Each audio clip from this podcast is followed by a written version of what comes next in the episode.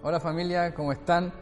Espero que estén muy bien allá en sus casas y lo más probable es que a lo mejor la audición sea menos ahora ya que estamos eh, pudiendo reunirnos, ¿cierto?, con, con, mayor cantidad de personas, así que eso es súper bueno, pero de todas formas vamos a mantener esta dinámica de seguir transmitiendo los mensajes y la adoración en, en, video por YouTube para alcanzar obviamente a quienes no puedan eh, estar acá presencialmente. Así que estoy contento, como siempre, de poder compartir con ustedes el mensaje que siento de parte de Dios para nosotros hoy y que también es un mensaje que me toca muchísimo a mí porque de hecho quiero compartir unas vivencias que hemos tenido que atravesar con mi esposa, con mi familia y a raíz de eso eh, quiero compartir eh, cómo hemos visto a Dios obrando en medio de esto y el tema de hoy se llama inevitable, ¿ok? Así que, como les decía, esto es a raíz de una experiencia que hemos tenido que vivir como familia. Por lo general me gusta como mostrar objetos y usarlos como para ejemplificar las cosas que quiero compartir. Hoy día traje también un objeto que es esto, que es un juguete de mi hijo que tiene un poquito más de un mes de vida. Se llama León, Iskender, y precisamente con él hemos tenido que pasar un proceso difícil, pero que gracias a Dios hemos podido eh, sortear, avanzar y ver también la mano de Dios ah, en su vida y en nuestra familia. Así que quiero contarles qué es lo que hemos vivido con Él y, cómo hemos visto a Dios y cómo, eh, de alguna forma, creo que de acá podemos sacar ciertas lecciones para la vida y para situaciones similares, situaciones inevitables que tenemos que vivir en la vida como cristianos como seres humanos. Así que eso, como les decía, León es nuestro hijo, tiene un poquito más de un mes de vida. El 14 de marzo llegó a nuestras vidas con un poquito de complicaciones porque nació prematuro. Él tenía fecha para ahora, para abril, pero se adelantó un poco el, el parto porque mi esposa tuvo preeclampsia, que es un asunto con la presión de ella y todo. Así que se tuvo que adelantar el, parto y sacarlo eh, además por cesárea, además que él venía sentadito, no se quiso dar vuelta para nacer, así que venía sentadito, no había otra alternativa. Y todo salió bien ya en ese lapso, en el primer, segundo día. Todo estuvo súper bien con él. Eh, de hecho, a pesar de ser prematuro, no necesitó incubadora, tomó leche súper bien eh, y lo dieron de alta rápido, relativamente rápido porque él estaba bien. Pasó que em, la noche, la primera noche que nosotros lo tuvimos en casa, él tomó leche en la tarde, normal, bien y todo, pero eh, ya en la noche no, quiso recibir leche de ninguna forma, eh, ni con mamadera, ni con cuchara, entonces eh, nos empezamos a preocupar. Como era prematuro, nos habían dicho que era normal que él fuera un poquito flojito, en su forma de, tomar leche y todo, así que ya como que le dimos tiempo a, esperar que no sé, que despertara, porque la verdad lo único que quería hacer él era dormir. Así que pasó la noche eh, tomando, eh, por así decirlo, lo mínimo de, leche que le podíamos dar, que él quería recibir en realidad, porque eh, si le dábamos a la fuerza, él también lo, lo brotaba, entonces no, no podíamos darle más.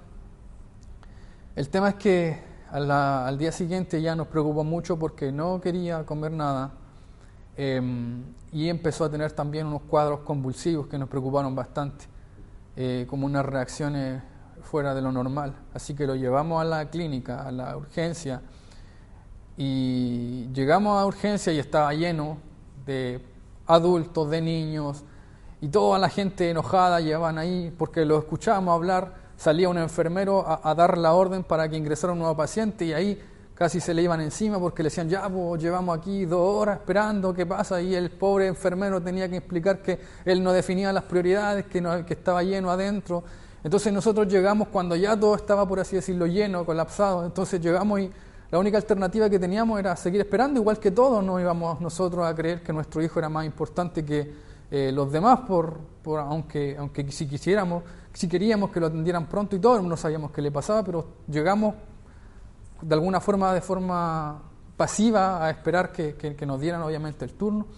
Justo en ese lapso llega mi suegra que se comunicó con mi esposa y le, dijimos, ¿cierto?, que estábamos ahí y ella llegó, pidió permiso en su trabajo y fue a la clínica, eh, a la sala de urgencia y, claro, él vio al bebé y todo y, hizo algo que nosotros no íbamos a hacer.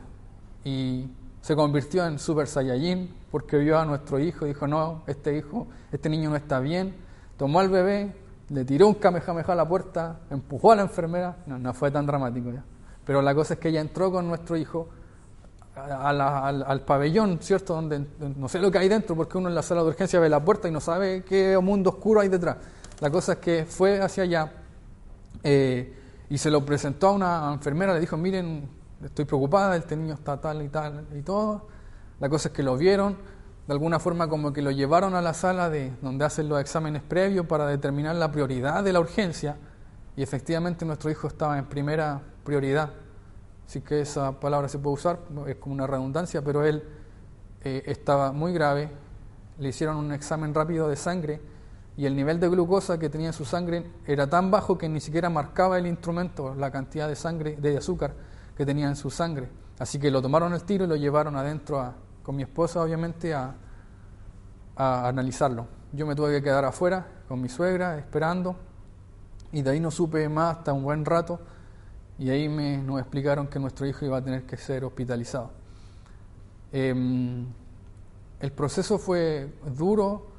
En primera instancia uno queda como con mucha incertidumbre, no sabe qué está pasando adentro, los doctores hablan de cosas que a lo mejor uno no entiende todo lo que sabíamos que nuestro hijo estaba grave, que lo llevamos a tiempo y que lo que él tenía era muy complejo e incluso se empezaron a eculubrar, a, proponer ciertos diagnósticos, a sospechar de cosas que podía tener eh, y habían un montón de monstruos gigantes que parecían ser la razón de lo que lo llevó a esa condición y empezaron a, bueno, internarlo para estabilizarlo primeramente y después, obviamente, toda una serie de exámenes que, que tenían que hacer para empezar a ver qué podía hacer lo que él tuvo, lo que él tenía en ese entonces.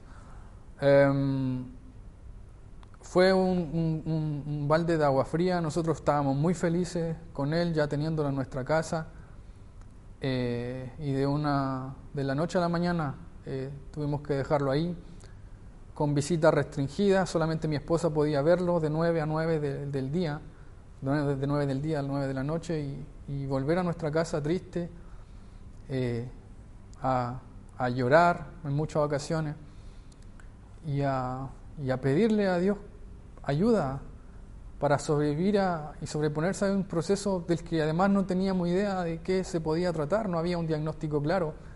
Eh, y ahí estuvimos por varios días en ese mismo ciclo de tener que ir a, la clínica, verlo un rato, volver. Y fue un proceso largo de 17 días en los que era muy lento todo porque eh, todos los exámenes eran costosos y, lentos. Se hacía un examen hoy día, el resultado se enviaba en dos días más, el examen se enviaba, perdón, en dos días más, y en dos días más llegaba la respuesta. Todo era lento, todo era triste, todo era duro. Eh, y todo era incierto. Eh, la cosa es que pasaron los días y, como les decía, muchos exámenes de un montón de cosas, temas metabólicos, temas de alergia, de la sangre, eh, neuronales también. Y, y ese fue un proceso en el que tuvimos que pasar. De ahí voy a continuar con la historia de, de Leoncito, de nuestro hijo pero lo que quiero comentar es que es muy fácil en medio de esas situaciones preguntarse algo que no es algo una pregunta nueva, sino que es una situación que eh, hace años atrás alguien también la preguntó, gente también hizo ese comentario respecto a que ¿por qué Dios no evitó que nosotros tuviéramos que pasar por esa situación? ¿Por qué Dios no hizo algo cuando podía haberlo hecho? Sin duda, ¿cierto? Y esa frase está en Juan capítulo 11, versículo 37. Y ahora sí voy a leer la Biblia. Dice, este hombre sanó a un ciego. ¿Acaso no podía evitar que Lázaro muriera? El contexto es que Lázaro, un amigo de Jesús, había fallecido, estaba enfermo, Jesús se tardó dos días en llegar a la casa de él Y cuando llegó ya era tarde, entre comillas, ya Lázaro había muerto. Em, y la gente se preguntaba porque veía la tristeza en el llanto mismo de Jesús, venía, veía el llanto de sus hermanas. Y la pregunta, de alguna forma obvia, también era esa. Este que le dio vista a un ciego de nacimiento, ¿no podía haber evitado que Lázaro muriera? Cuando hablamos de este ciego es un personaje que aparece dos capítulos antes nada más en Juan, que es un ciego que Jesús se lo encuentra en la calle, que no sabemos su nombre, simplemente se encuentran con él y le preguntan a Jesús, ¿pecó él o pecaron sus padres para que él había nacido ciego? Jesús responde que ninguno de los dos, sino que para que las obras de Dios se manifiesten en él y lo sana. Desde el punto de vista a lo mejor judío o, desde el punto de vista igual, quizás actual respecto a, las cosas buenas o malas que nos pasan, a la fortuna o el infortunio, eh, pareciera que también eh, nos preguntáramos ¿quién hizo algo malo para que nos pase esto? Y en este caso era similar, ¿quién pecó él o sus padres para que haya nacido ciego?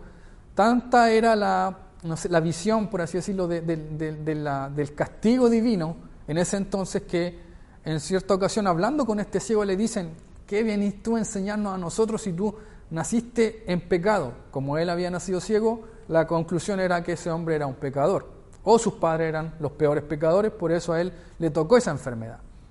Y vemos a Jesús que tiene compasión de él, lo sana, y dos capítulos más tarde nos encontramos con este mismo Jesús yendo a la casa de sus amigos sin haber llegado a tiempo para sanar a su amigo.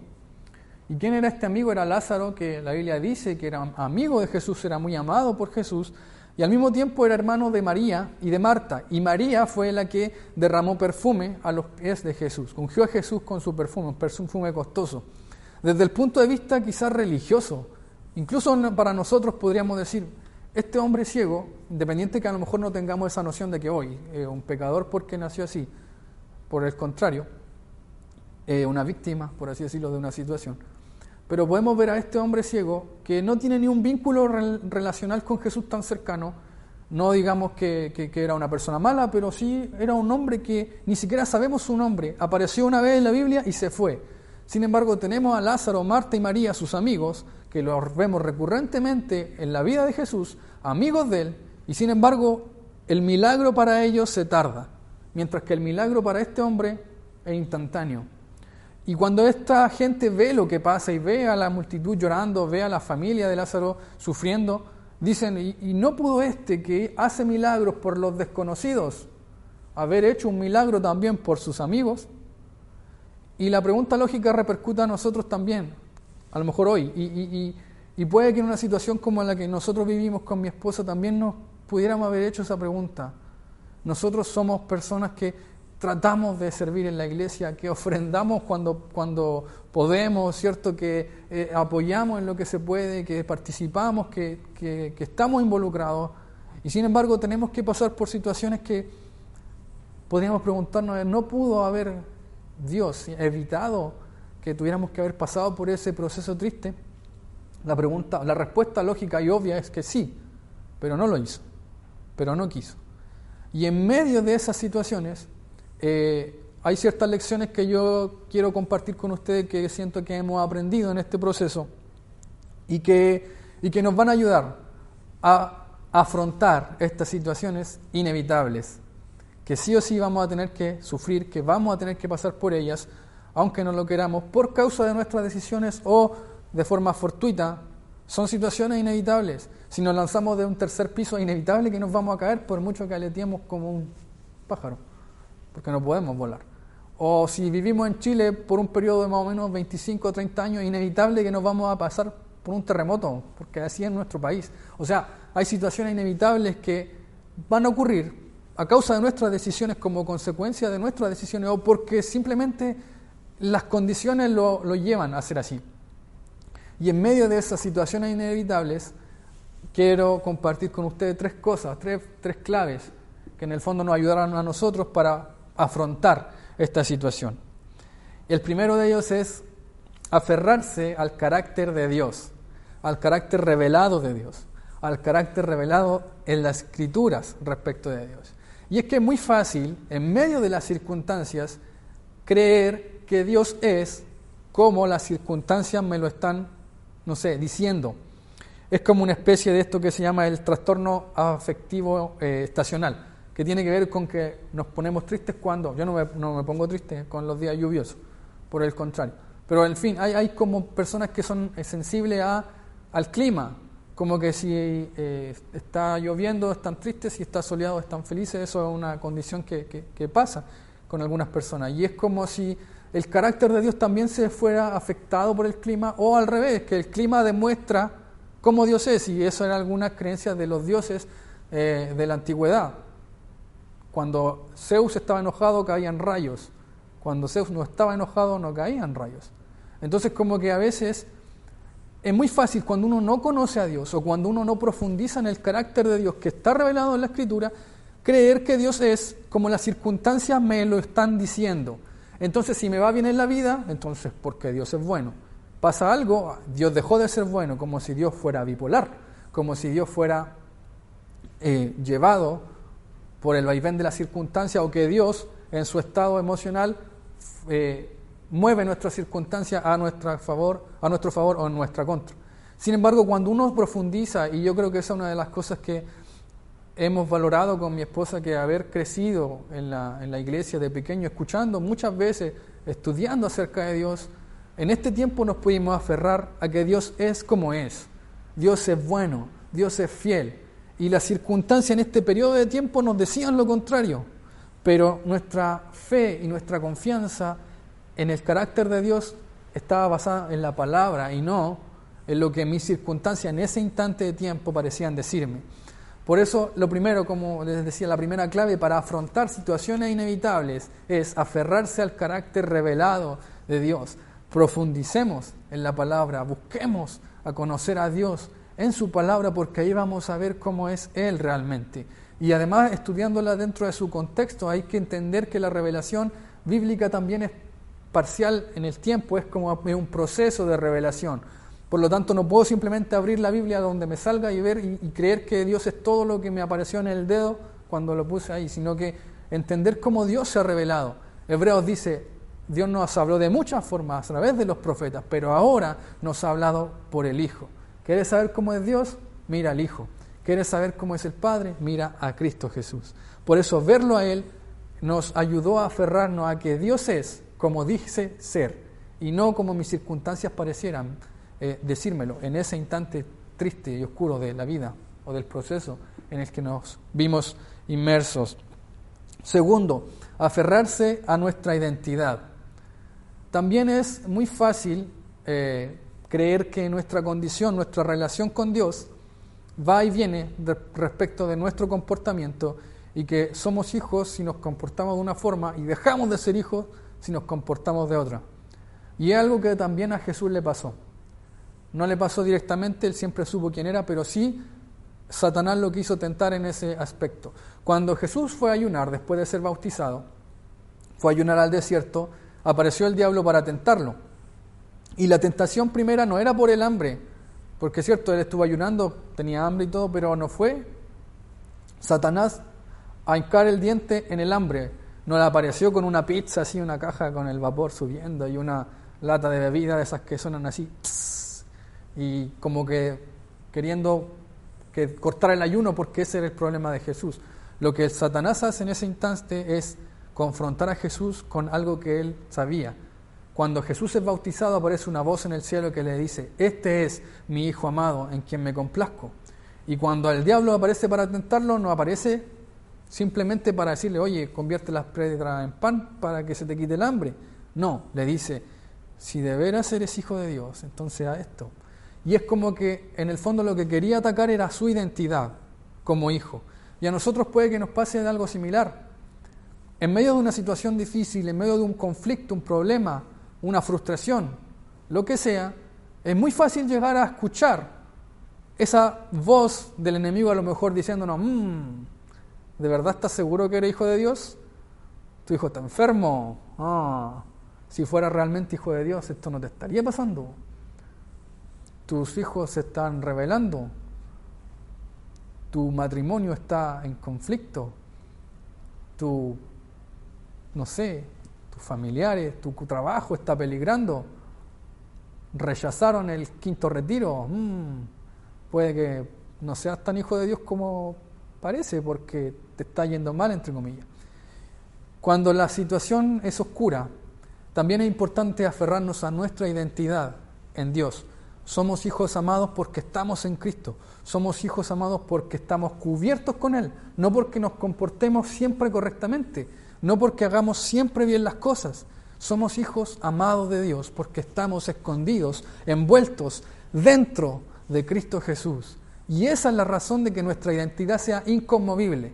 Por eso, en medio de situaciones adversas, inevitables y duras, hay que aferrarse a nuestra identidad. Somos hijos amados. Si hemos creído, si hemos abrazado con fe a Jesús, si hemos puesto nuestra confianza solo en Él y no en nuestro comportamiento y no en nuestra capacidad, nuestras obras, entonces somos hijos amados. Y eso no lo quita ni la circunstancia, ni la enfermedad, ni ninguna otra situación que nos pueda afectar. Y número tres, aferrarnos al amor de la familia. En medio de este evento, de esta situación, este proceso que hemos vivido con mi familia, con mi esposa y mi hijo, hemos visto muy fuerte el amor de nuestras familias. De partida con mi suegra, ¿cierto? En ese instante que llegó eh, a salvarnos, por así decirlo, de la sala de espera. Vimos el amor de nuestra familia, de nuestra familia de sangre, muy, muy fuerte. Eh, obviamente nuestros papás, nuestras hermanas, hermanos, eh, estuvieron con nosotros y también vimos de forma muy, muy palpable el amor de, mucha gente que es cercana a nosotros, que la queremos mucho, pero no hablamos con ella todos los días, ni todos los meses. Nuestros primos, nuestros tíos, que son personas que queremos mucho y sabemos que nos quieren, pero en esta situación vimos mucho el amor de ellos, como que o una llamada, o de repente no sé, me encontraba con que todos se habían enterado de la situación, aunque yo no se lo había contado a nadie, y los vi a todos preocupados por nosotros. Mi familia, la familia de mi esposa, todos ahí atentos a nosotros. El amor de nuestra familia fue clave también para, para pasar este momento. Nuestros amigos también, eh, personas que, que, nos quieren, muy pendientes que nos ayudaron a, a sentirnos muy fortalecidos en medio de esto. Y también el amor de la familia espiritual, nosotros como, como, como comunidad. Y, y, me acuerdo que ese día, uno de, de, tantos días que tuvimos que estar yendo y viniendo a la, a la clínica, un día vinimos, un día domingo vinimos acá a la reunión, sin nuestro hijo, obviamente, triste. Y, y el pastor, antes de predicar, comentó la situación así bien breve y oró por nosotros y al mismo tiempo le pidió a algunas personas de, de acá, de, la familia, que fueran a orar por nosotros. Y se levantaron muchas personas que nos rodearon, nosotros estábamos sentados en, la parte de atrás, nos rodearon, empezaron a orar por nosotros y nos sentimos muy confortados y muy fortalecidos, obviamente, confiando, como les decían, en Dios, en que Él tenía el control de todo. La tristeza a lo mejor no se fue porque muy, es como, sería poco sano no estar triste en medio de una situación así. Pero sí vimos muy fuerte el amor de la familia. Y en ese sentido también quiero honrarlos a quienes están viendo eh, esta transmisión, que pertenecen a esta familia, honrarlos por el amor que tienen, que tienen y que demuestran unos a otros en medio, de situaciones difíciles. Y también comentar a personas que a lo mejor no pertenecen a la Viña Conce o no pertenecen a ninguna iglesia, quiero decirles también que este es el lugar donde van a ser amados. Hayan hecho lo que sea, sepan de ustedes o no sepan nada de ustedes, sirvan o no sirvan en esta iglesia como de forma activa, van a encontrar un lugar donde la gente los ama. Así que quiero honrar a la familia por eso y quiero también compartir eso, que este es un lugar donde ser amado. Y esas son las tres claves que quería compartir con ustedes. Aferrarse al carácter de Dios, aferrarse a nuestra identidad y aferrarse al amor de la familia. Son como tips, por así decirlo, consejos claves para afrontar situaciones, como les decía, inevitables que van a pasar, sí o sí, en nuestras vidas. Para terminar, eh, sabemos cómo termina la historia de Lázaro. Jesús termina resucitando a Lázaro. Y en medio de todo ese drama, Jesús hace declaraciones sobre él mismo que son espectaculares, que no aparecen en otra parte. Él dijo, yo soy la resurrección y la vida, el que está, el que esté muerto, aunque cree, el que cree en mí, aunque esté muerto, vivirá. Yo soy la resurrección y la vida. Jesús no había dicho eso en otras ocasiones. No había un contexto apropiado para decirlo. Y es que la revelación de Dios también viene en medio de situaciones difíciles. Y como les decía, nosotros vimos muy fuerte el amor de Dios a través de otros medios, a través de la familia, a través de la iglesia, de los pastores, de, nuestros cercanos. Vimos el amor de Dios a través de ellos, en medio de este proceso difícil.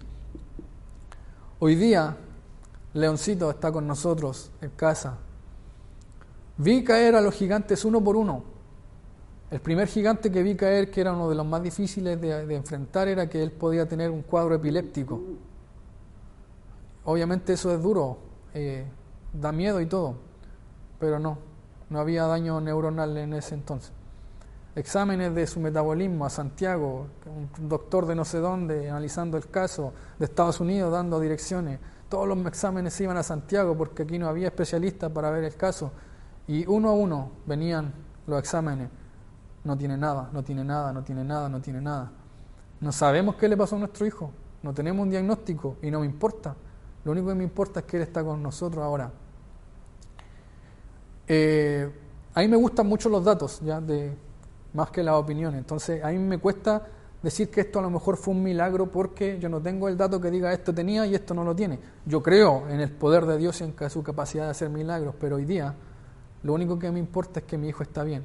De forma milagrosa o no milagrosa, Él está con nosotros y eso es lo que abrazo y lo que anhelo y lo que eh, a lo que me aferro, es que Él está bien.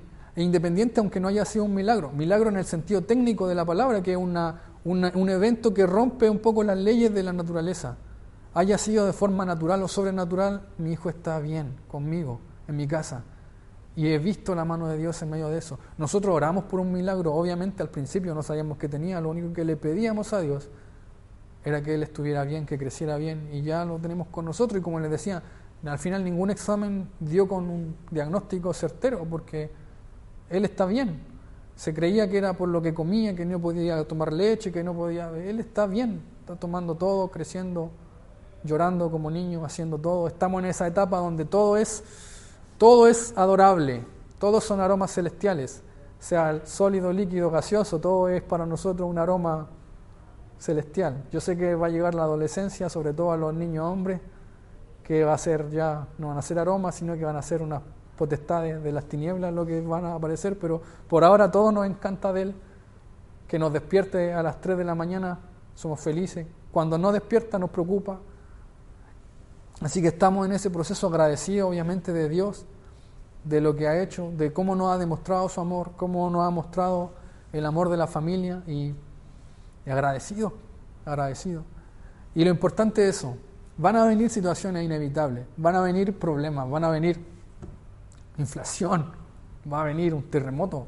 Es que eso va a pasar en Chile, si no hay que ser profeta para decirlo. No quiero asustar a nadie, pero son cosas inevitables que van a pasar. Pero en medio de eso, aferrémonos al carácter de Dios, a nuestra identidad como hijos y al amor de la familia. Que Dios les bendiga mucho. Nos vemos en una siguiente ocasión y ojalá ya de forma presencial y permanente acá en la viña.